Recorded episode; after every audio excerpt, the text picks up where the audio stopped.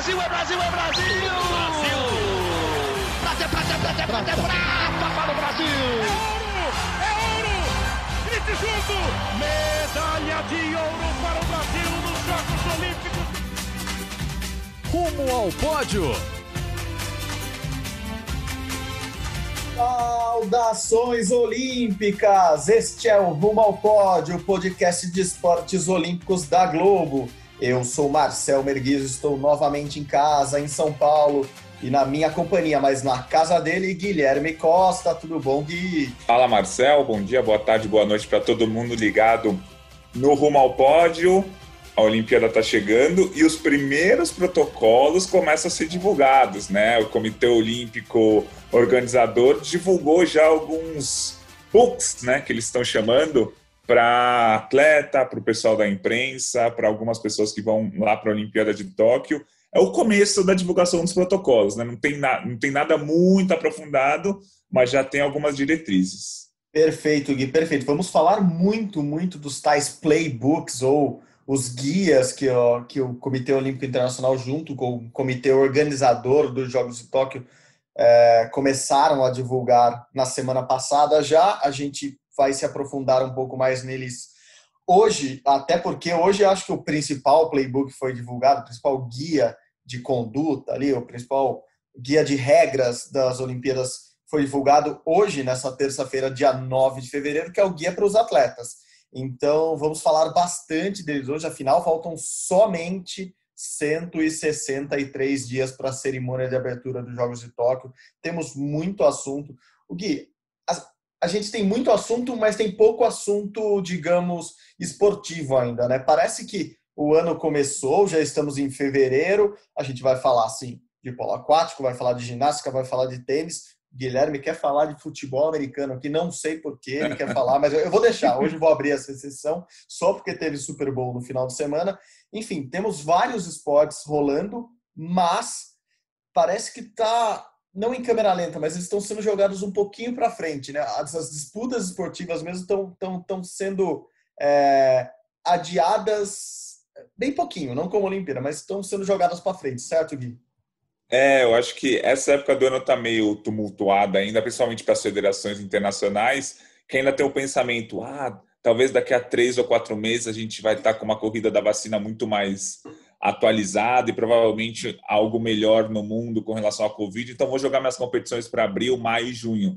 Então, as principais coisas e torneios que iam acontecer agora em fevereiro talvez não estejam acontecendo. O Australian Open de tênis, que a gente vai falar bastante, a gente vai ter o pré-olímpico de polo aquático na semana que vem, mas assim, a maioria das confederações, os principais esportes estão parados neste momento, internacionalmente, uma outra competição pontual é, em cada um dos países. Então, acho que o pessoal está empurrando com a barriga o calendário para ver se em abril, maio e junho o mundo vai estar tá melhor com relação à pandemia.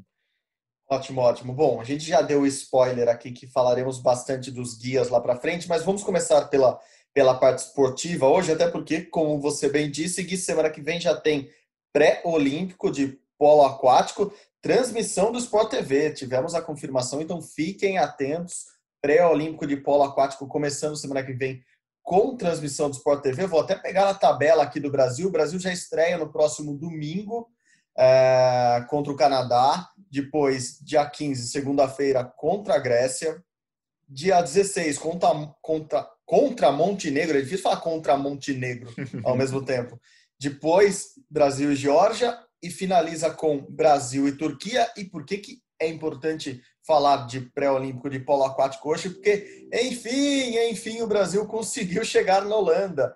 O Brasil que tentou embarcar para a Holanda no último dia 31 de janeiro, há mais de uma semana, foi barrado no aeroporto por causa dos protocolos de Covid é, na Europa, principalmente em Portugal. O Brasil iria no voo para Berlim com passagem em Portugal. Em Portugal, os brasileiros não podiam entrar por causa da segunda onda de, de, do novo coronavírus na Europa. Estava tudo bloqueado. O Brasil não pôde embarcar naquele dia, a seleção estava no aeroporto. Enfim, COB e Confederação Brasileira de Esportes Aquáticos tentaram desatar esse nó, conseguiram uma carta do, dos organizadores holandeses para entrar diretamente na Holanda. Ontem à tarde, o Brasil saiu do, do Rio de Janeiro, a seleção brasileira, ou a maior parte dela que estava treinando aqui no Maria Link, saiu do Rio de Janeiro rumo à, à França, então escala na França para ir para a Holanda, e enfim chegaram hoje. Ufa, né, Gui? Que agora tem que pelo menos jogar bem lá, né? Porque depois de todo esse trabalho para chegar, se não jogar bem. Exatamente, mas vai ser um pré-olímpico muito difícil, né? A gente falou na semana passada é isso que você falou, é a tabela do grupo A, né? O pré-olímpico são dois grupos de seis, passam quatro para as quartas de final, aí jogam a quartas, a semi, e aí os três primeiros colocados se classificam para a Olimpíada. O grupo do Brasil, ó, dá para o Brasil passar para a segunda fase, assim. A gente tem a Geórgia e a Turquia, que são times com pouca tradição no polo aquático, que o, o Brasil deve ganhar ou deve ter mais, mais facilidade de ganhar de Turquia e de Geórgia do que dos outros países. O Canadá, o Brasil tem um jogo muito igual com o Canadá, né? A gente lembra que na semifinal dos Jogos Pan-Americanos de 2019 o Brasil perdeu com um gol no último segundo, então dá para jogar de igual para igual com o Canadá. Acho que Grécia e Montenegro estão um pouquinho acima, então dá para o Brasil ser terceiro nesse grupo, se der tudo certo, batendo o Canadá, que é difícil, mas é batível, e vencendo ali a Turquia a Geórgia, que acho que dá dá para passar sim. Aí, na, aí vem as quartas de final, o que vier do outro grupo vai ser pedreira, pode ser Romênia, Alemanha, Rússia, Croácia, Holanda. Acho que a França é o mais fraco do outro grupo, então nem deve se classificar. Então, mas é, vai ser difícil, mas é muito importante para o Brasil, né? A seleção brasileira, como muitos times de muitos esportes, está sem jogar junto há mais de um ano, né? Acho que vai ser interessante participar desse polo aquático, desse pré-olímpico, jogar bem e aí, se jogar bem, consegue passar para as quartas de final, pega um time. Aí tem que fazer o jogo da vida nas quartas de final. Tem que fazer o melhor jogo dos últimos anos para conseguir, pelo menos, bater ali ou a Alemanha, ou a Romênia, ou a Rússia, que vão vir da, da outra chave. É muito difícil o Brasil se classificar, mas vai ser legal a gente acompanhar, a gente vai torcer. Se se classificar aqui, semana que vem a gente vai estar tá dando pulos de alegria, comemorando, mas o mais provável que aconteça é o Brasil não se, que o Brasil não se classifique e ainda mais por, por, conta da preparação, né? Atrasou uma semana tudo, o Brasil vai chegar na Europa uma semana antes, vai chegar amanhã, né? Não, vai chegar na verdade nessa terça-feira, né? Conforme você falou, é, desculpa, tô com a cabeça na segunda, que foi quando eles partiram, é isso aí.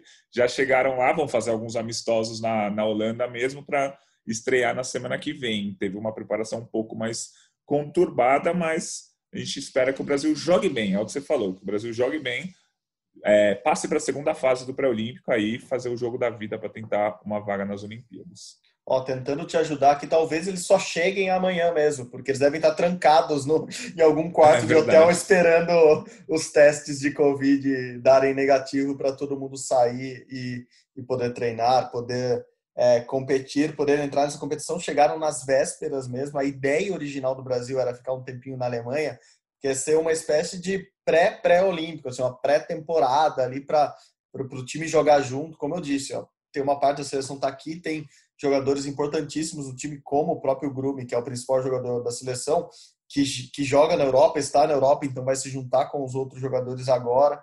Enfim, é muito difícil, classificam-se só os três primeiros, ou seja, nem a ida para a semifinal garante a, a classificação do Brasil. É, tem que jogar o jogo da vida nas quartas de final e jogar o jogo da pós-vida na semifinal é para garantir a, a, vaga olímpica mesmo. É muito complicado, mas é, é, bom que a gente vai conseguir pelo menos acompanhar a seleção brasileira jogando lá, é, com o Sport TV transmitindo, que incentiva até novos praticantes de polo, que, ou quem não conhece, ou quem está conhecendo agora o polo, quem está começando a entender como funciona. Muito bom o Brasil ter chegado. Acho que pelo menos essa essa, essa ida, é, como você disse, ó, a Confederação Internacional já até cogitava ou já até pensava na possível troca do Brasil ali no, no grupo e o Brasil chegando lá, pelo menos vai disputar o pré-olímpico. É aquela velha máxima do futebol que pênalti só bate quem, quem erra, pré-olímpico só bate, só classifica quem está lá. Se não tiver lá, não tinha nem como classificar. Então, é... Fala, fala. Uma coisa, uma coisa que acho que é interessante falar é que, como acontece em muitos esportes também, o pré-olímpico de polo aquático é mais difícil até mesmo do que a Olimpíada, porque na Olimpíada, que a gente já tem nove países classificados, né, vão ser 12 com os três que vão no pré-olímpico, tem países com menos tradição, por exemplo, a África do Sul tá, vai jogar a Olimpíada, o Cazaquistão ganhou o pré-olímpico asiático, vai jogar a Olimpíada, e o Japão, que joga em casa, vai jogar a Olimpíada. São três países que, se o Brasil jogasse na Olimpíada, o Brasil possivelmente ia ganhar ou conseguiria fazer um jogo de igual para igual contra três países das Olimpíadas. Então, o pré-olímpico, que tem nove europeus, né, além do Brasil, é, além de Brasil, Canadá, tem dez europeus, na verdade. Brasil, Canadá e dez países da Europa. E o polo aquático na Europa é muito forte. Então, esse pré-olímpico mundial é mais difícil do que jogar uma Olimpíada. É muito, muito, muito complicado mesmo, mas a gente vai acompanhar e vai ser muito legal se a seleção conseguir essa surpresa e trazer essa vaga para o polo aquático do Brasil. Que o polo aquático brasileiro não se classifica é, por méritos próprios há muito tempo, né? Porque em 2016 se classificou porque o Brasil era país sede em 84, o Brasil perdeu o pré-olímpico para Cuba, mas como teve uma série de boicotes à Olimpíada de 84, o Brasil herdou a vaga. Então faz muito tempo que a seleção brasileira não consegue uma classificação no papel, digamos assim, para as Olimpíadas. Perfeito. Como o ignorante aqui falou anteriormente, é só, só erra quem bate, não é só bate quem erra. Ó, o ditado não, mas é que tem, tem um jogador, eu não lembro quem, tem um jogador Sim. de futebol que falou o contrário, né? Exatamente. E aí virou meme e tá na cabeça de todo mundo. Exato, tá, tá fácil hoje, tá fácil hoje aqui. Bom, Gui, outra, outra competição que tá rolando, vamos mudar do polo para o tênis, não do polo, o, o tradicionalzão no cavalo, que é mais mais de elite, digamos assim, mas o polo aquático para o tênis. É, como você disse, começou o Australian Open, o Alberto da Austrália lá em Melbourne, primeiro grande slam do ano, normalmente é no comecinho de janeiro, esse ano por causa de protocolos de Covid, etc., foi mudado para o comecinho de fevereiro. É, muitas partidas não aconteceram ainda envolvendo brasileiros, na verdade a gente teve só um brasileiro que estreou até agora, que foi o Thiago Monteiro, que venceu, que é ótimo para ele, é, só que na segunda rodada ele já pega o Andrei Rublev, que é o, o cabeça de chave número 7, é, atual oitavo colocado do ranking mundial. Thiago Monteiro venceu, deixa eu pegar o nome do adversário dele, por 3 sets a 0, o Andrei Martin. Então, Thiago Monteiro, primeiro brasileiro a estrear no Aberto da Austrália desse ano. E foi bem. Foi bem, o que dá uma esperança para ele ir para a Olimpíada, Jag? Sim, é. Porque o ano começou muito bom para o Thiago, né? O Thiago, antes do, do Australian Open, ele disputou o ATP de Melbourne e chegou na semifinal. É, só, foi a segunda semifinal da carreira dele. Então já foi um resultado muito bom que já fez ele saltar no ranking. Se não me engano, ele subiu nove posições. Agora ele está ali na casa do, set, do número 75, né? 75 do ranking mundial. E para se classificar para a Olimpíada, vão, são 56 vagas pelo ranking mundial. Mas como há limite de número de atletas por país, que é o limite são quatro, a Espanha, por exemplo, tem nove tenistas ali entre os 56, só quatro desses vão. Os Estados Unidos também tem mais do que quatro tenistas nesse nesse bolo. Então, vão algumas vagas vão ser herdadas. Então, o limite ali para se classificar para a Olimpíada, o ranking será fechado após Roland Garros ali em maio, junho, vai ser mais ou menos a posição de número 75, que é exatamente uhum. onde o Thiago está. Então é muito importante, qualquer pontinho que ele conquistar é muito importante, ele já fez. Assim, ele já fez o que ele tinha que fazer nesse Australian Open. Ele pegou uma estreia é, acessível, né? Não pegou, pegou um tenista mais ou menos do mesmo ranking dele, conseguiu vencer por 3 a 0, então ele já fez o que ele tinha que fazer, a obrigação. Agora ele vai para a surpresa. Ele vai jogar, como você falou, com o Rublev, que é o cabeça de chave número 7, que vem jogando muito bem, né? Que é um dos principais tenistas do, dessa nova geração, digamos assim. Ele tem 23 Sim. anos. E aí, assim, dá para o Thiago Monteiro fazer um jogo legal, levando, e vai que ele ganha do número 7 do mundo. Mas ele já cumpriu o papel dele nesse Australian Open, que é, foi vencer a estreia, que foi acessível para ele. Então, ele, eu acho que o Thiago vai acabar se classificando para a Olimpíada ali, porque ele vai se manter mais ou menos, ao que tudo indica, por volta de 75 do ranking mundial até o mês, o mês de junho. E aí a gente tem as duplas, né? Que acho que as duplas, a gente pode acreditar que o Brasil vai brigar pelo título mesmo na, no, no Australian Open. O Brasil tem o, o Marcelo Melo, que vai jogar com o Tecal, né, que é um romeno. Inclusive, foi o Tecal que eliminou o Marcelo Melo da última Olimpíada. É, e o Bruno Soares, né? O Bruno Soares e o Marcelo Melo, que são os caras que a gente acompanha há mais tempo, estão sempre ali no top 10 de dupla, vão jogar juntos na Olimpíada. Então, acho que vão, vão chegar na Olimpíada com uma chance real de medalha. O Bruno Soares jogando com o Jamie Murray, inclusive eles foram campeões de um ATP na última semana, chegam embalados. O Marcelo Demoliner, que é o terceiro melhor duplista do Brasil, vai jogar com Santiago Gonzalez, que é um mexicano que ele já fez duplas em muitos torneios, não é exatamente uma dupla fixa dele, mas ele já fez duplas em muitos torneios. E um quarto nome que eu fiquei até admirado de ver na chave, que eu não tinha percebido no começo, o Thiago Monteiro. Ele vai jogar duplas, ele joga duplas nesse Grand Slam ao lado do, do australiano John Milham. Eles ainda não estrearam, vão pegar logo na primeira é, vão pegar logo na primeira rodada o Diego Schwartzman, que vai jogar com o Federico Coria, que são dois argentinos. Então vai ser legal acompanhar essa chave de duplas do masculino, que o Brasil tem quatro jogadores. Bom, muito bem lembrado. Semana passada, Bruno Soares com Jamie Murray venceram o ATP de Melbourne, que, é, que, era, que era o ATP preparatório mesmo para o Australian Open, para os jogadores que já estavam lá na, uma espécie de bolha criada pelo, pelos australianos para a disputa do, dos torneios do, do, início do ano. E, e o Bruno também vai formar dupla, agora duplas mistas nesse, nesse grande slam com a Luísa Stefani. A gente falou bastante da Luísa no ano passado, porque ela foi uma das atletas brasileiras que mais cresceram no ano, aproveitaram essa volta da, essa não volta da pandemia, porque a impressão que a pandemia acabou, né? mas é, essa volta das competições em meio à pandemia é, se deu bem ali com, com, com, a dupla dela, que é com, é com a americana, e agora ela vai jogar com o Bruno Soares, esse grande slam, e é a primeira vez em 30 anos que o Brasil não tinha uma dupla mista num grande slam. Eles ainda não sabem quando vão jogar, nem contra quem vão jogar, mas já é uma dupla que a gente bota uma expectativa. Primeiro para vê-los em, em, quadra, ver como, como eles vão se adaptar.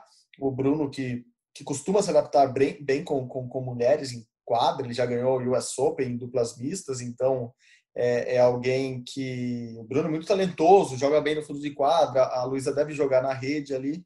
Então, vamos ver, vamos ver como é essa dupla, porque ainda há uma pequena esperança do Brasil ter uma, uma dupla mista na, nos Jogos Olímpicos, certo, Gui?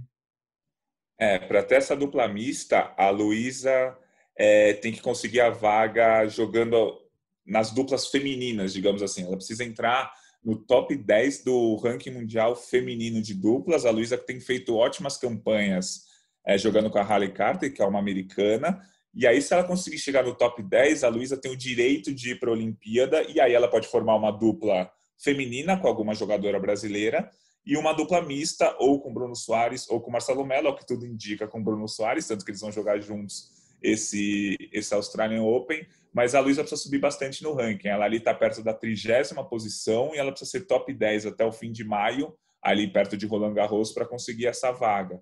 Para ser top 10, precisa ser pelo menos semifinalista ou finalista, tanto do Aberto da Austrália agora, quanto de Roland Garros é, em maio e ainda ganhar torneios ou disputar é, boas posições em torneios que a gente vai ter no caminho. É, se essa vaga vier da Luísa, fica muito interessante para o Brasil, porque na, na Olimpíada, uma dupla mista, a chave de duplas mistas tem só 16 duplas. Ou seja, você já começa nas oitavas de final. Você vence dois jogos, você está na semi. Você vence três, você tem uma medalha. Então, é mais um daqueles esportes que é, é, mais difícil você se classificar do que você conseguir ir bem na Olimpíada, porque eu tenho certeza, se a Luísa chegar na Olimpíada, ela vai formar uma dupla muito forte com o Bruno ou com o Marcelo Mello, né? Como você falou muito provavelmente com o Bruno, mas é uma dupla para brigar por medalha. O mais difícil é chegar. Chegando, você ganha dois jogos, você está numa semifinal olímpica e já está pertinho da medalha. Então a gente vai acompanhar a Luísa torcer no Australian Open agora, que ela vai jogar as duplas mistas com o Bruno, isso é interessante para pegar entrosamento, mas as duplas mistas não valem ponto para o ranking mundial. E, e a Luísa também precisa conseguir um bom resultado nas duplas femininas mesmo, que ela vai jogar como americana. O Brasil que teve representante nas duplas mistas na Rio 2016, Marcelo Melo e Teliana Pereira.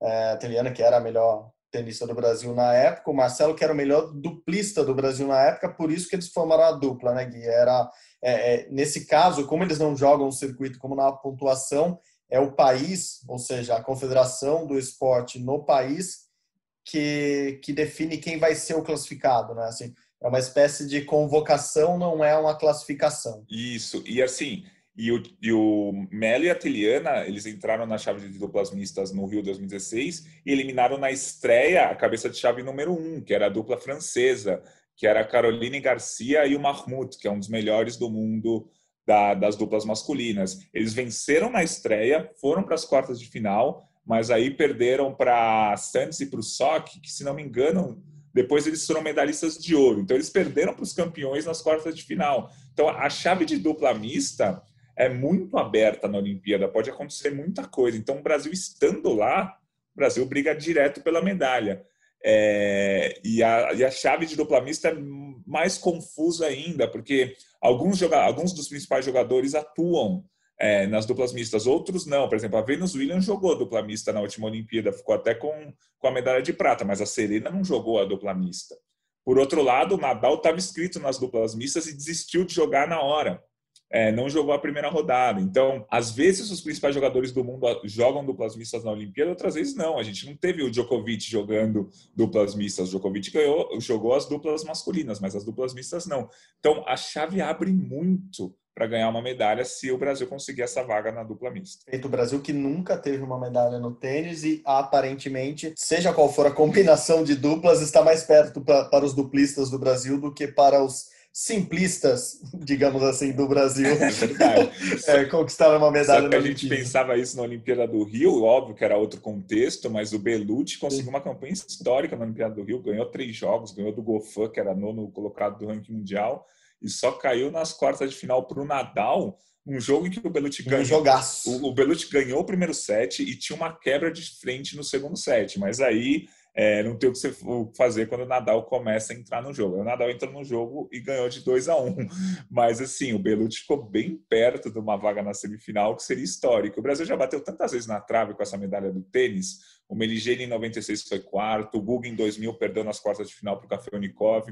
O próprio Mélio Soares foram eliminados nas quartas de final em 2012 e em 2016. O Belucci eliminado em 2016 também individual na, nas quartas de final. A gente só não tem essa medalha também porque o tênis ficou muito tempo fora do programa olímpico. Né? A Marister Bueno, que comandou o tênis mundial por mais de 15 anos ali, nos anos 60 e 70, nunca pôde disputar uma Olimpíada, porque na época o tênis profissional não podia entrar na Olimpíada, estava fora do programa, então a Marister Bueno ganhou 22 Grand Slams na carreira, mas nunca pôde disputar uma Olimpíada. Isso mesmo, é, só para não deixar de falar, João Menezes é o único brasileiro já garantido na, na Olimpíada de Tóquio pelo tênis, no tênis. João foi campeão do PAN de, de Lima em 2019, os Jogos Pan-Americanos, assim como outros jogos continentais, dão vaga direta para os tenistas no, no, nos Jogos Olímpicos, então João Menezes já está garantido. O único asterisco que fica no nome dele é que ele precisa se ele precisa estar entre os 300 melhores do mundo quando a lista for anunciada após Roland Garros e ele está se mantendo ali. Então João Menezes é o único tenista brasileiro já classificado. Claro que Melo e Soares com certeza estarão lá, mas ele é o, o único nome brasileiro nesse, nesta lista por enquanto. É, ficamos com o Meligeni, então, com o melhor brasileiro no tênis de Olimpíadas até hoje, e realmente que foi um jogaço esse Belucci Nadal no Rio 2016. Eu não estava trabalhando nesse jogo, mas eu consegui chegar é, logo no comecinho para assistir entre alguma, alguma competição no Parque Olímpico e outra. É, eu consegui assistir era, esse jogo. É, foi no dia do bronze do Baby do judô. Estava acontecendo mais ou menos ao mesmo tempo, que eu lembro que a gente, dentro do, do ginásio de judô, que ficava ali muito Sim. próximo do tênis, dava para ouvir a galera berrando o, jogo do Belucci. Então a gente ficava vendo o Baby ganhando bronze no judô e acompanhando na internet ali os resultados do Belucci contra o Nadal. Perfeito. Saudades desses tempos de Olimpíada. Puxa, vamos, falar, vamos falar mais disso daqui a pouco, porque esse tipo de, de caso, esse tipo de, de fato talvez não aconteça em Tóquio, de você conseguir sair de um ginásio e correr para o outro, enfim, a gente vai falar já já do, dos guias olímpicos que começaram a ser divulgados, mas quem foi assistir, trabalhar, teve qualquer dia ali no Parque Olímpico, lembra muito desses, desses casos de. Eu estava vendo ali. A, eu conheço gente que estava saindo de, do judô na porta e ouviu barulho e comprou ingresso para entrar na ginástica porque ainda tinha ingresso e conseguiu ver Simone Biles. Eu tenho tenho conhecidos também que estavam assistindo natação, é, saíram do ginásio de natação, fizeram uma brincadeirinha ali com com voluntários, ganharam um sorteio e foram assistir jogo de basquete na sequência. Era tudo muito próximo, foi tudo muito muito legal, muito legal esse esse clima de de, de parque olímpico. Vamos torcer para que algo parecido, pelo menos, ocorra em Tóquio. Mas já já a gente fala disso, vamos para mais notícias da semana. A gente não conseguiu falar disso semana passada, porque obviamente aconteceu na sexta. Mas o ginasta brasileiro Arthur Nori, em cima notícia triste, foi roubado semana passada, na sexta-feira passada. Houve um assalto na casa dele. Ele não estava em casa, ele estava treinando no Clube Pinheiros, do qual ele faz parte. É, mas tinha duas pessoas na casa dele que foram rendidas e é tudo muito estranho até agora, mas os ladrões entra, entraram basicamente para roubar o que eles chamavam de joias e não deixam de ser joias. O Nori teve roubadas 15 medalhas que estavam na casa dele, é, medalhas de etapas de campeonatos mundiais, medalhas de Jogos Pan-Americanos, por sorte, por muita sorte, ou para azar dos bandidos. É, as medalhas do Mundial o ouro do Mundial e o bronze olímpico que o Nori tem não foram roubados. Enfim, uma notícia triste, Gui, mas pelo menos essa semana a gente já tem notícias boas. Ontem, uh, a, a, organização é, pan-americana, né, a Panam Sports, que é quem gere o esporte na. É, tentar traduzir, é o COI, é o Comitê Olímpico Internacional para as Américas. Então, a Panam Sports é, entrou em contato com o Nori e já disse que vai mandar para ele a medalha de ouro e as duas de prata que ele teve roubadas de Lima. Um bastidorzinho da, da, da história, mais ou menos assim, Gui. No final de semana, no, na própria sexta-feira, a Panam soube do roubo, porque obviamente foi muito noticiado. É, e eles passaram o final de semana tentando entender como que eles, eles já tinham essa ideia de mandar as medalhas para o Nori. Mas eles queriam saber como, porque as medalhas não, enfim, elas são fabricadas e elas ficam com o comitê organizador lá de Lima, lá do Peru. Então, não é a Panam que pode mandar as medalhas, mas as medalhas estavam com o pessoal do Peru. E, e assim como ocorre também aqui no Brasil, ocorreu em todas as organizações é, olímpicas e pan-americanas, logo que acaba a competição, esse comitê organizador vai esvaziando, esvaziando, esvaziando até que chega a ter duas, três pessoas apenas trabalhando. E lá em Lima, essas pessoas estão dedicadas basicamente a duas coisas. É, a, a, ao Parque Pan-Americano, vamos chamar assim, porque lá o estádio de atletismo, de natação, fica do lado praticamente do, do Comitê Peruano Olímpico, enfim, é, virou um centro é, onde o esporte olímpico peruano é gerido. Então, eles basicamente tomam conta dessas desse legado dos Jogos Pan-Americanos e é muito bonito, é muito legal e mesmo de longe que eu consigo acompanhar que isso estava funcionando pós Lima 2019 como centro de treinamento para a maioria dos esportes ali do Peru. E uma outra parte está dedicada à Covid, porque esse esse parque olímpico, essa essa vila que se tornou o, o local onde foram as competições de Jogos Pan-Americanos de 2019, ele virou um, um centro de acolhida para Covid, de tratamento, de hospitalização de Covid em Lima. Então, o comitê estava muito dedicado a isso. O que aconteceu? A Panam Esportes nem sabia se tinha medalha ainda para mandar para o Nori, porque podiam ter acabado todas as medalhas, não existissem mais as medalhas, mas no fim, na segunda-feira, eles conseguiram saber que ainda existiam essas medalhas, já entraram em contato com o Nori para saber se ele quer receber pelo correio na casa dele, se quer que mande para o COB e o COB entrega para ele em alguma cerimônia, enfim, isso não foi definido, é, ou já foi definido e não foi anunciado na, na conversa entre o Nori e, e a Panam Sports. Enfim, Nori, pelo menos três das medalhas, três das mais importantes medalhas que ele tinha lá na casa dele que foram roubadas, é, vão ser devolvidas e a gente espera que as outras de alguma maneira apareçam uma hora ou outra para o Nori, que como ele mesmo disse, aquilo não tem muito valor financeiro, assim, não é não é um pote de ouro que você leva, derrete e transforma em dinheiro, mas tem um valor sentimental para ele muito importante. É, triste, né, Gui? Uh, perder as medalhas assim, de repente, num dia está no treino, volte e, e, não tem. Eu fiquei bem assustado quando eu soube da notícia, mas pelo menos ontem fiquei um pouco mais feliz, sabendo que ele vai ter uma lembrança aí para colocar na parede ou em algum lugar mais seguro da casa dele agora. É, e é, medalha é complicado, porque não tem volta, né? Assim, sei lá, se roubassem a televisão ou a geladeira ou qualquer coisa, tem alguma forma de você conseguir de volta. Você junta dinheiro e compra. É triste, mas é. Você compra. Agora, roubar as medalhas. Tudo bem, o PAN vai repor a medalha que o Nori perdeu, mas as etapas de Copa do Mundo não vão mandar as medalhas de volta para ele. Então, acho que isso é, é, bem triste mesmo. E atualizando como, como o Nori está pensando na Olimpíada, né, a menos de, de seis meses da Olimpíada, o Nori foi campeão mundial em 2019, aproveitou o início da pandemia lá em março do ano passado para fazer um, uma cirurgia, não competiu, não foi nem treinar fora na Europa com os outros atletas, mas agora ele está treinando já 100%, já está focado na, na Olimpíada e possivelmente, a gente não sabe ainda, vai disputar uma etapa da Copa do Mundo que vai ter em março no Catar. Ele já está classificado para a Olimpíada, né? A equipe brasileira está classificada, o Nori com certeza vai estar nesse, nesse time. E ele é um dos favoritos, principalmente na barra fixa, no qual ele é campeão olímpico, mas ele é o campeão mundial, perdão, ele foi campeão mundial em 2019.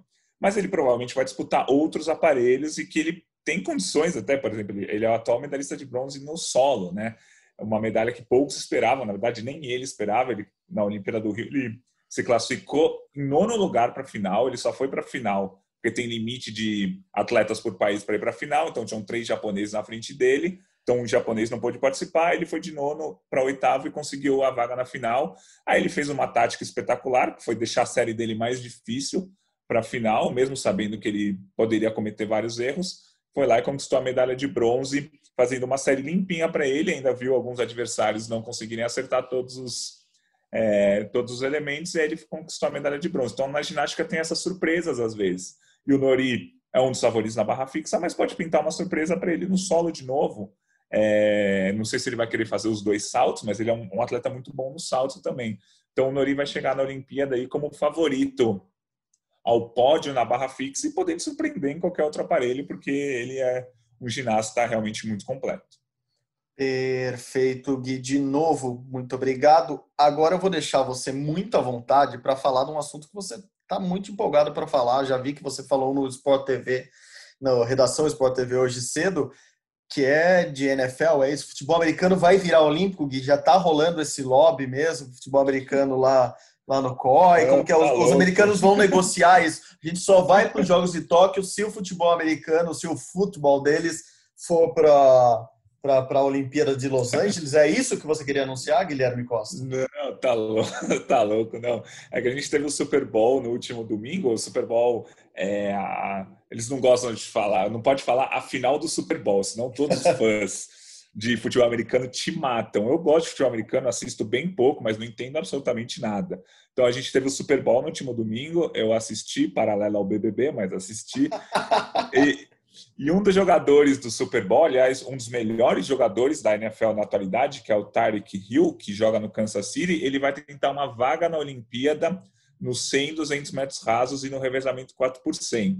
Ele é o wide receiver, né, que eles chamam lá na NFL, que é o jogador que mais corre, assim, não em quantidade, mas assim, ele, ele dá picks de 30, 40 jardas que são extraordinários. Ele é um dos melhores jogadores da NFL atualmente, ele é até conhecido como é, Guepardo, é, Guepardo, né? Acho que é Tita em inglês, mas a tradução fica Guepardo. E ele já era, uma, ele era um atleta, é, na, na época da universidade ele se dividia entre o futebol americano e as provas de velocidade do atletismo. Tanto que em 2012 ele foi campeão mundial juvenil no revezamento 4 por 100. Em 2014 ele foi 13º do ranking mundial adulto, já dos 200 metros rasos. E ele, inclusive, já correu 100 metros rasos abaixo de 10 segundos. Ele fez 9,98 lá em 2013, com a ajuda do vento, né? aquele negócio que a gente costuma falar, quando você corre com um vento muito forte a seu favor, o seu tempo não é validado, mas ele correu abaixo dos 10 segundos com a ajuda do vento. Então ele vai tentar uma vaga na seletiva americana agora para a Olimpíada de Tóquio. É muito difícil ele conseguir essa vaga, principalmente porque se trata da seletiva americana, né? Vão ser seis vagas só para o revezamento 4 por 100, três vagas só para a prova individual dos 100 metros rasos. E aí eu acho que é muito difícil ele conseguir, até porque ele não tem treinado para isso. Ele tem treinado para correr e receber bolas. Ele não tem treinado para correr 100 metros. É, é, muito difícil, é quase impossível um jogador, durante uma partida de futebol americano, dar um pique de 100 metros, a não ser que seja um, um pique dos, do, da primeira jarda da última. Senão, não, não dá os 100 metros. Então, ele não está acostumado mais a correr 100, 200 metros, desde quando ele parou de treinar em 2013. Mas ele vai participar da seletiva, explosão ele tem, mas ele tem que melhorar muito ainda na parte técnica, um pouquinho de, da resistência de aguentar 100, 200 metros é, ele vai disputar a seletiva, ele já tem índice para disputar a seletiva, agora vamos ver o que, que vai acontecer nessa seletiva. É, como os, os, americanos são muito fortes no atletismo, é muito difícil ele conseguir a vaga.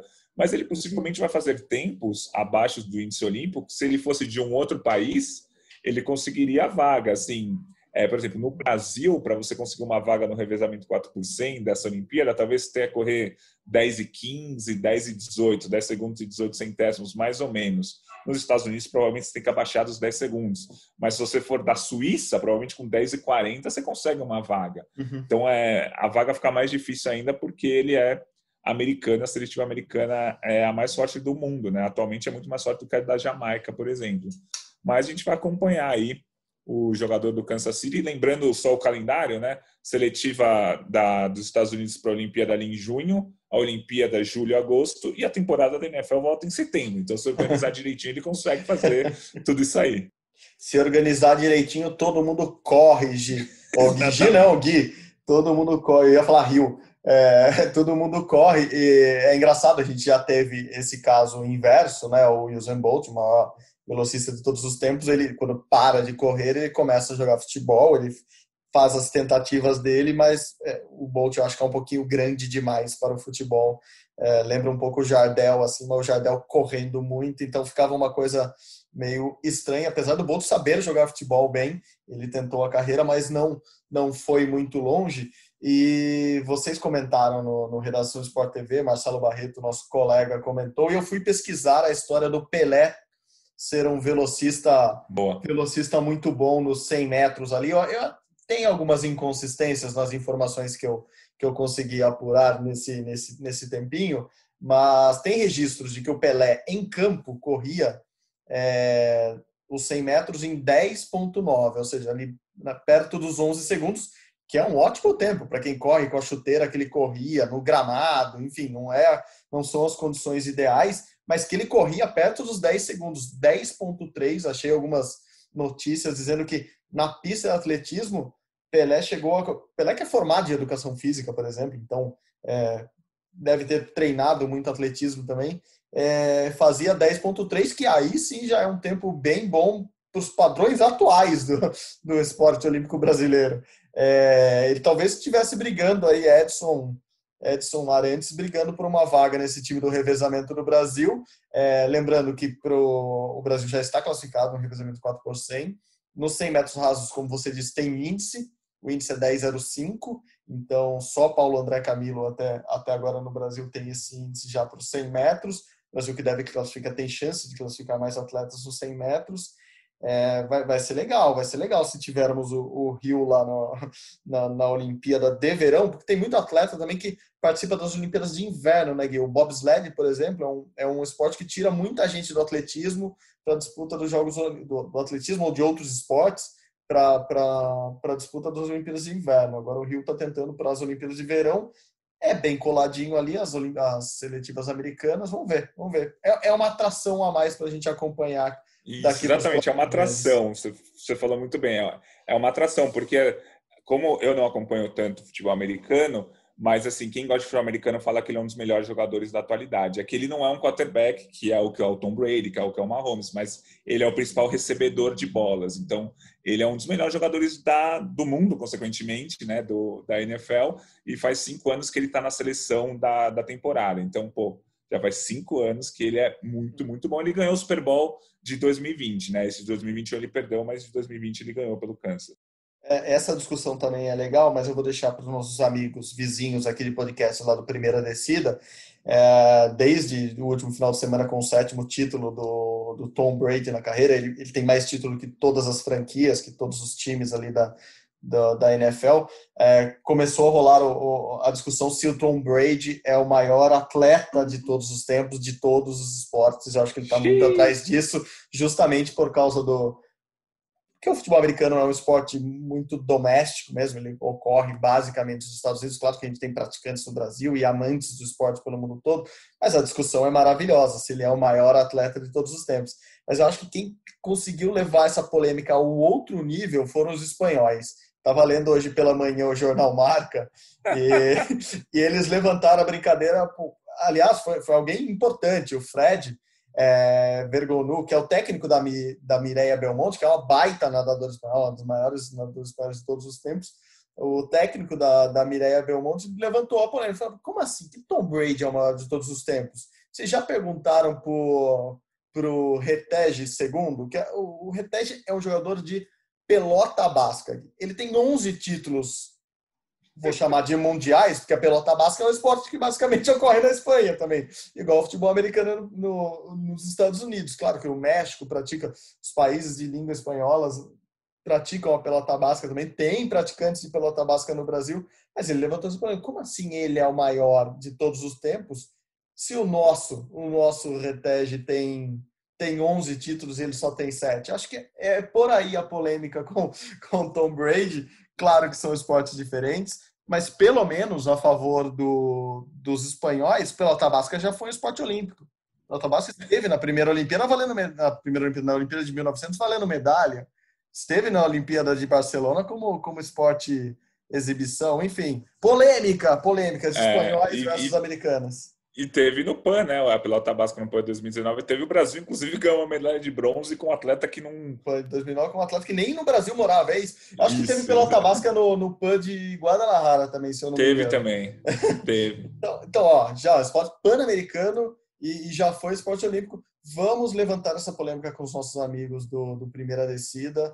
Deixamos já aqui o recadinho para ele. Mandaremos mensagens depois para eles repercutirem na semana que vem. Afinal, já vai ter acabado mesmo a temporada desse ano. Vamos dar assunto para os nossos amigos tão queridos do Primeira Descida.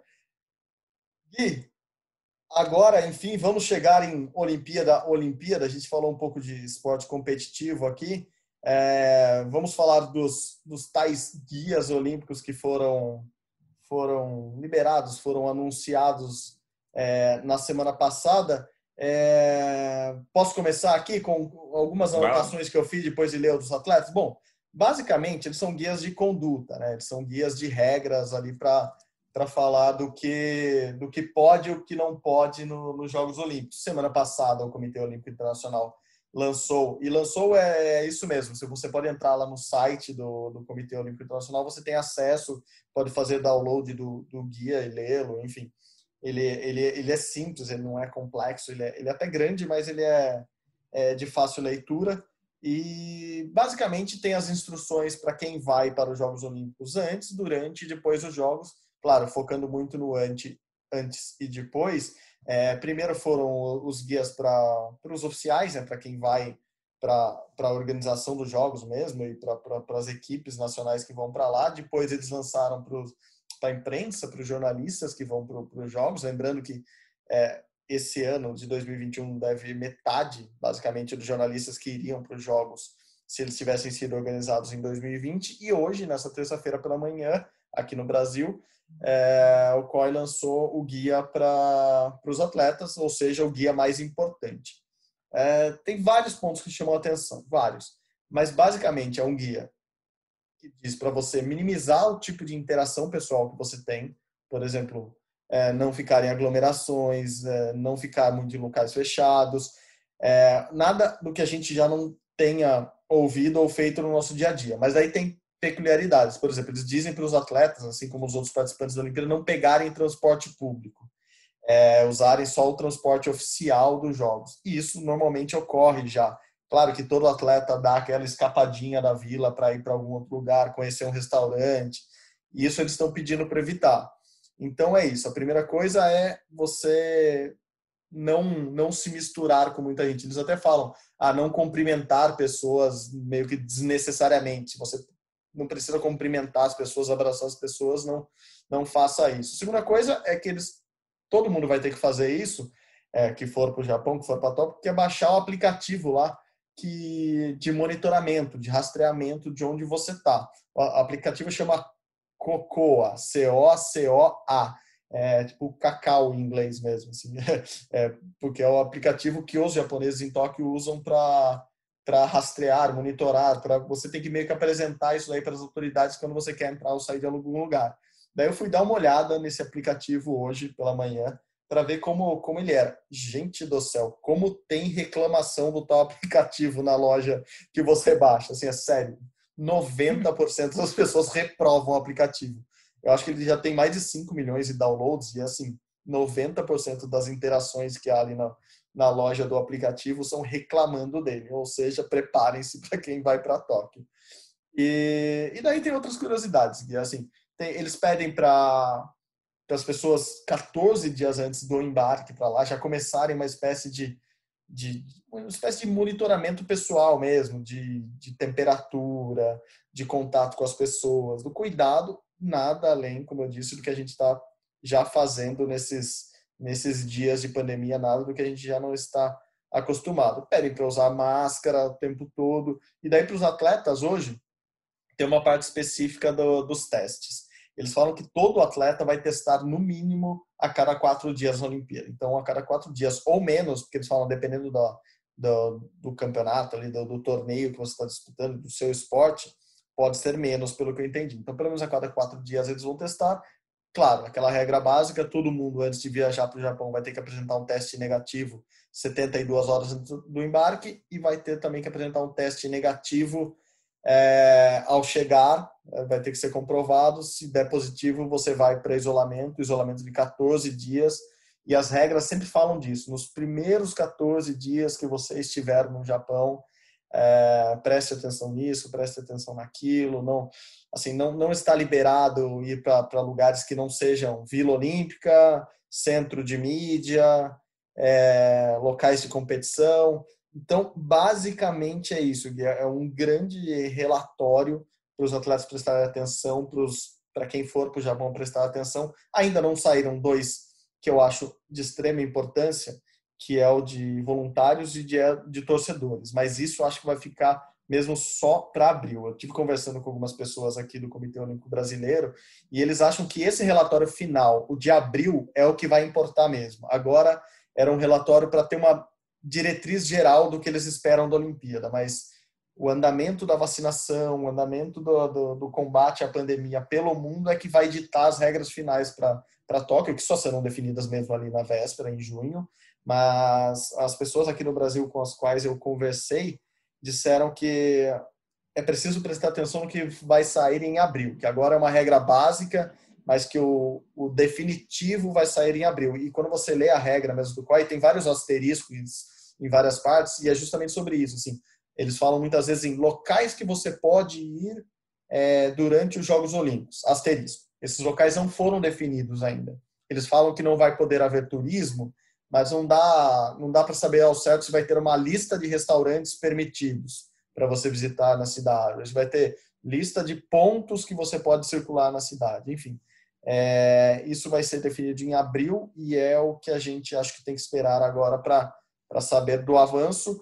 Como você disse lá no começo do, do podcast hoje, pelo menos é um guia de regras, né? Pelo menos é um guia que dá um alívio ali para quem estava ainda duvidando da, da realização dos Jogos Olímpicos. É um guia que é, dá as diretrizes para a realização dos Jogos. Para finalizar da minha parte, não ficar muito longo essa parte. O último detalhe lá do, do guia para todo mundo, todos os guias que foram disponibilizados, é o de vacinas. É... O que, que eles falam? Primeiro, eles reforçam a ideia de que não é preciso estar vacinado para participar dos jogos. É...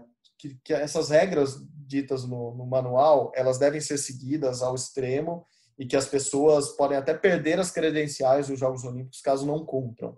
É, mas que a vacina não é uma regra não é a regra número um. Você só vai para os jogos vacinados, seja na cobertura de imprensa, seja para os atletas. E daí até anotei aqui duas partes que eu achei importante nas vacinas, que uma, abre aspas, é mais ou menos assim. Quando as vacinas estiverem disponibilizadas para um público mais amplo, o COI pede que as equipes olímpicas e paralímpicas sejam vacinadas. Então é isso. O COI está reforçando aquela ideia que ele vem falando desde janeiro. O COI não quer que ninguém fure fila não quer que e tá isso no guia, no, no guia também. Não é para passar na frente de idoso, não é para passar na frente de grupo prioritário nenhum, não é para passar na frente de nenhum profissional de saúde. Eles querem é que as equipes olímpicas, ou seja, os 206 comitês olímpicos nacionais que eles têm contato, já foram instruídos para, no momento que a vacinação for mais ampla em seus países, vacinem seus atletas. É basicamente essa a orientação do COI. Tanto para a competição, para os jogos, e eles falam assim: é, em respeito ao povo japonês, a gente quer que os atletas cheguem vacinados, mas também para esses atletas servirem de exemplos para o mundo todo. Inclusive, eles dizem isso no, no finalzinho ali, falando que eles querem que os comitês olímpicos nacionais entrem em contato agora em fevereiro com os, os governantes de seus países, com os governos federais, para que estabeleçam essa relação já, que já que eles já vão ter que apresentar ao COI uma ideia do que vai ser feito quando a vacinação for aplicada, digamos assim, na população geral. Então, esse mês de fevereiro está sendo importante para isso. Assim, o COI quer que todos os atletas sejam vacinados, que todos, eles não falam nem atletas, eles falam que todo mundo da delegação dos países sejam vacinados, mas isso não é uma obrigatoriedade, assim, uma indicação do que o COI quer. Eu fiquei contente, digamos assim, com, com o guia do COI, é, tanto em relação aos atletas quanto em relação aos outros participantes, porque ele não é ele não confina ninguém dentro de um quarto de hotel, como o Australian Open fez por, por alguns dias com, com os atletas. Ele dá certa liberdade para sair de um lugar para outro, só que ele estabelece muitas regras. Então, é, acho que caminha muito na, na, linha do que a gente vem discutindo aqui, Gui, que é uma opinião que você tem desde o início. As Olimpíadas vão acontecer de uma maneira diferente, com muitas regras, talvez com pouco público ou sem público, eu acho que com pouco público, mas elas vão acontecer dessa maneira, uma maneira mais restrita. Teremos uma Olimpíada muito diferente, mas o COI não, não vai abrir mão de realizar as Olimpíadas esse ano. É, eu, eu acho muito legal, é, foi perfeito tudo que você falou. E assim, é, os atletas eles não vão querer se expor, né? Então, antes da Olimpíada, antes deles participarem da Olimpíada, já em Tóquio, eles não vão querer testar positivo porque eles não vão poder competir. Então, eles não vão se expor lá em Tóquio. Então, essas regras são importantes, mas e muito provavelmente todo mundo, todos os atletas vão cumprir. Porque, pô, você testando positivo há dois dias da sua competição, você não vai poder competir, é isso. É, não tem o que fazer e, e, a, e a regra para depois que você competir, porque geralmente a festa dos atletas é sempre depois que, que eles competem, né? Então, o cara terminou de competir no segundo dia da Olimpíada, ele vai para a festa por cinco dias seguidos. existe uma regra que o atleta só vai poder ficar 48 horas é, a mais do que a última competição dele. Então, ele vai ter. Ele não vai querer fazer, eu imagino, mas ele vai ter um dia só, uma noite só para fazer uma festa lá, lá em Tóquio. Então, a, eles estão conseguindo restringir, eu acho muito interessante. E assim, é, tudo, tudo voltou a acontecer dentro de, de, uma certa, não normalidade, mas tudo está voltando a acontecer de algum jeito. A Fórmula 1, a NFL, a NBA, o UFC, o Campeonato Mundial de Clubes está rolando. Por que, que a Olimpíada não pode acontecer? A Olimpíada é muito maior do que tudo isso que está acontecendo todos esses esportes. E é exatamente por isso que ela tem que acontecer. É mais difícil de se organizar, mas é um evento mais importante, é um evento que engloba mais gente, é um evento que vai representar muito mais para a humanidade do que qualquer evento esportivo que, tá, que tenha acontecido nesse último ano. Então a Olimpíada tem que acontecer. Agora, é interessante que começaram a sair das regras de como vai acontecer tudo isso. A gente conversou com o Robert Scheid, né, que é o maior medalhista da história do Brasil, que vai para a sétima Olimpíada, e ele já tem a clara consciência que vai ser uma Olimpíada totalmente diferente. É, não vai poder visitar pontos turísticos, não vai poder ficar jantando fora, é, conhecendo um restaurante e tal. Não, é, você vai competir e voltar. Tem outro jeito, vai ser uma experiência esportiva. Geralmente a Olimpíada é uma, é uma experiência esportiva, pessoal, de turismo, para você conhecer novas culturas, novas pessoas. Não, vai ser uma Olimpíada esportiva, assim, uma uhum. experiência esportiva para todos os atletas. Isso é ruim, mas é melhor do que não ter a Olimpíada. Então, acho bem legal que a organização já trouxe alguns guias de como que as pessoas vão ter que circular ali. E só uma última informação, a gente falou bastante nas últimas três, quatro semanas que os casos do Japão estavam aumentando, é, acho que é legal a gente falar. É, há duas semanas eram 5.600 mil, é, 5.600 casos por dia novos no Japão. Hoje é só está tá sendo só 1.200.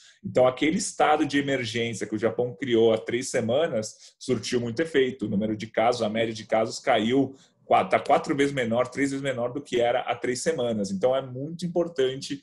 O Japão conseguiu controlar eu não sei se podemos chamar de uma terceira onda lá no Japão, mas ele conseguiu controlar o surto grande que a gente teve no começo de janeiro. Então, pegando o número exato aqui, por exemplo, dia 20 de janeiro, a média móvel era de 6 mil novos casos por dia.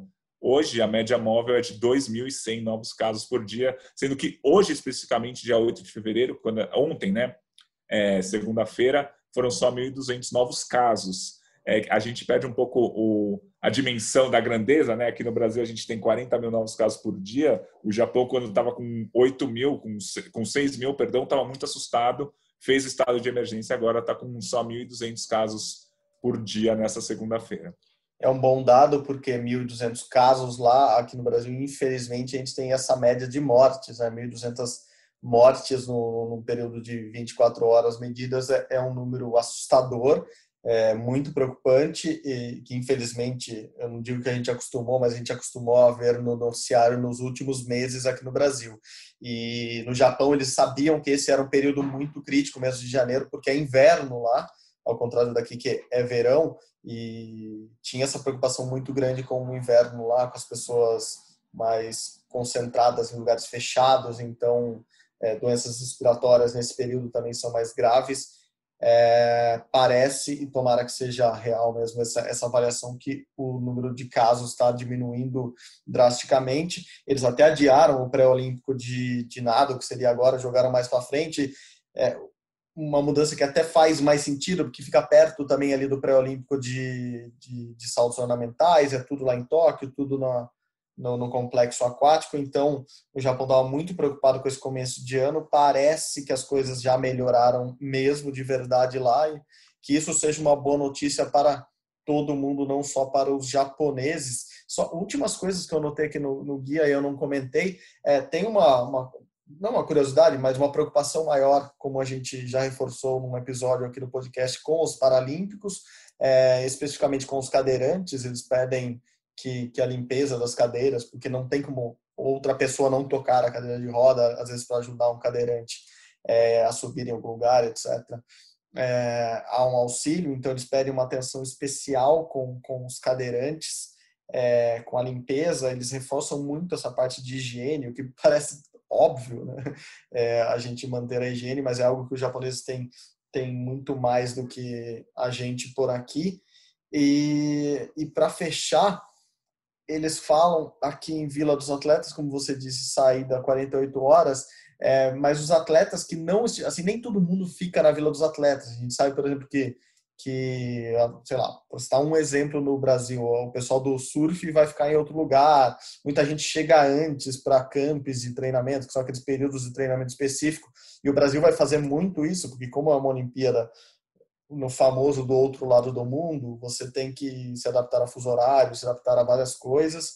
Então, eles falam que é, esses atletas que ficarem fora da Vila Olímpica ou fora dos locais oficiais de competição, eles têm que cumprir também todas essas, essas medidas de segurança é, você vai ter que assinar até um documento falando que você está consciente de tudo isso, porque obviamente vai ser mais difícil monitorar esses atletas do que os que ficam na vila, e vai ter um cargo específico dentro de cada, de cada confederação nacional, que é o do, sei lá, vou usar a tradução de ponto focal do, do Covid. Assim, esse cara que é o responsável por tudo que acontecer na delegação, por exemplo, brasileira de Covid, ele tem que se reportar, o atleta vai ter que se reportar a ele, ele se reporta ao comitê organizador, porque o que eles não querem é que, caso tenha algum algum atleta, alguém com Covid ali, com, com o vírus circulando ali dentro, que isso seja mais rapidamente isolado e não vire é, algo que afeta todo mundo.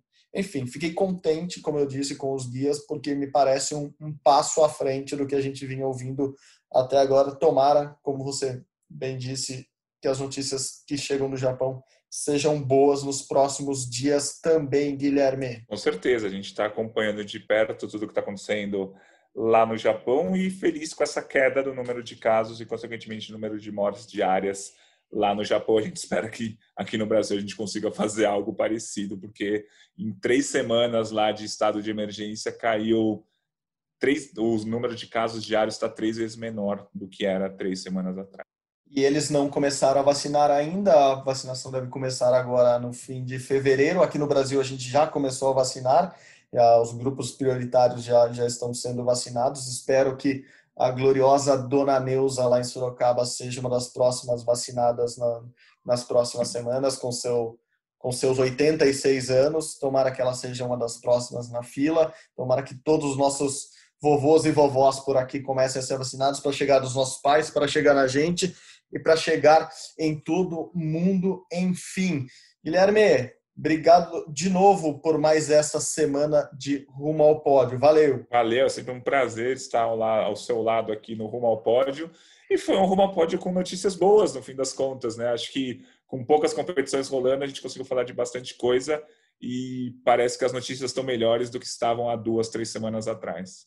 É o mês de fevereiro, Guilherme, o mês de fevereiro, mês do carnaval que não irá ocorrer, mas já o clima de carnaval contagia as pessoas. Passa meu aniversário, vira tudo ali uma, uma bola de neve positiva. É isso, Gui, é isso. As coisas vão começar a melhorar. Obrigado, obrigado de novo pela participação. Valeu, Guilherme. Como vocês sabem, este é o Rumo ao Pódio, o podcast de esportes olímpicos da Globo, que tem a produção minha ao lado deste meu colega amigo e companheiro de podcast Guilherme Costa. A edição é dos também amigos Leonardo Bianchi Bruno Palamin, a coordenação de Rafael Barros e a gerência de André Amaral. Você encontra o nosso podcast lá na página do GE, ge.globo vai direto lá em todos os episódios.